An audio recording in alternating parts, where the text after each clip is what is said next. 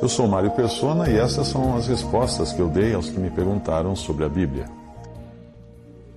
Você escreveu perguntando se existe um homem de carne e ossos no céu. Sim, neste exato momento existe um homem de carne e ossos no céu. Jesus ressuscitado e assentado à destra de Deus Pai. Poucos se dão conta de que esta é uma verdade fundamental do cristianismo e acabam imaginando uma espécie de ressurreição espiritual, como se Cristo tivesse subido ao céu em um corpo etéreo, alguma coisa meio transparente. Se assim fosse, a ressurreição seria uma farsa, mas não é. O corpo não estava mais no túmulo, porque voltou a viver, então, um formato incorruptível e imortal, o mesmo tipo de corpo que cada ressuscitado terá no céu.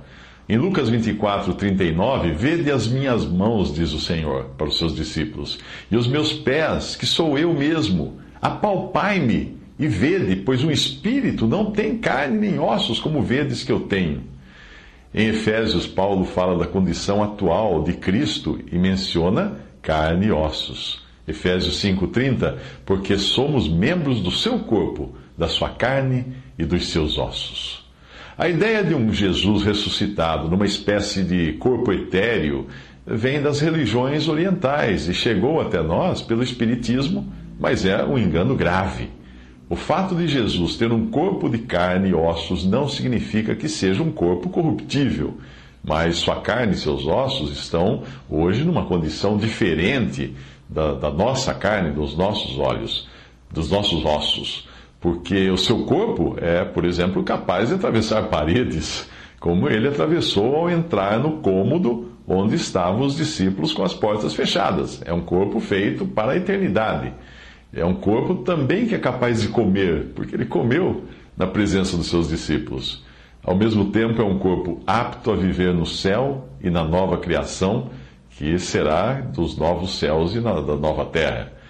Em em João, capítulo 20, versículo 19 a 20, diz que, chegada, pois, a tarde daquele dia, o primeiro da semana, e cerradas as portas, ou fechadas as portas, onde os discípulos, com medo dos judeus, se tinham ajuntado, chegou Jesus e pôs-se no meio e disse-lhes: Pai, seja convosco.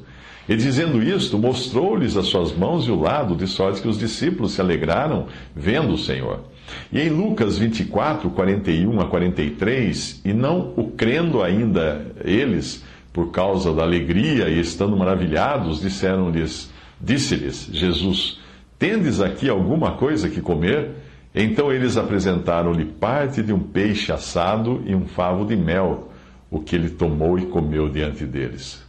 Às vezes ficamos confusos por causa da afirmação de 1 Coríntios 15, 50, que diz que é, nem carne nem sangue podem participar do reino de Deus e a corrupção não participará da incorruptibilidade. Ah, mas aqui em Coríntios ele está falando do nosso corpo natural, atual, imortal. Por isso, ele fala em seguida, no mesmo trecho, da transformação que esse corpo vai precisar passar. Mas depois de ressuscitado, nós teremos um corpo semelhante ao do Senhor Jesus, com uma matéria diferente daquela que nós temos hoje, mas ainda assim carne e ossos. Porque foi assim que ele se apresentou aos discípulos depois de ressuscitado. Em Lucas 24, 39, ele diz: Vede minhas mãos e meus pés, sou eu mesmo, apalpai e vede, um espírito não tem carne nem ossos, como vedes que eu tenho.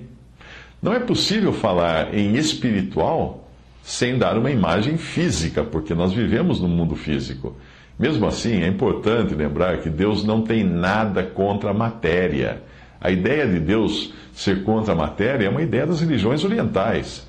Quando Deus criou a matéria, ele disse que era tudo bom. O problema está na matéria arruinada pelo pecado. Mas se você considerar que Jesus veio ao mundo em um corpo material, porém sem pecado, e ressuscitou em um corpo espiritual, mas feito de carne e ossos, o mesmo corpo que ele tinha morrido, e subiu ao céu num corpo assim também, ou seja, um corpo tangível, dá para entender que existe um tipo de matéria que foge à nossa compreensão neste momento aqui na Terra. Uma matéria para a qual o tempo e o espaço são irrelevantes, porque Jesus entrou numa sala com portas fechadas e entrou depois em outra dimensão com esse mesmo corpo, ele desaparecia com esse mesmo corpo. Alguns alegam que não, que ele só apareceu ali, ele tomou uma forma visível e momentaneamente uh, material ou tangível diante dos seus discípulos, mas só para que eles o vissem, mas que depois ele se transformou novamente num ser espiritual, etéreo, sem matéria, sem consistência, intangível para subir ao céu. Mas isso é dizer que ele enganou seus discípulos, pregou uma peça neles e depois fez eles acreditarem que o Senhor tinha ressuscitado no seu corpo, que o túmulo ficou vazio, para depois mudar isso. Mas esse não é o meu Senhor. Esse, essa não é a, a maneira dele agir.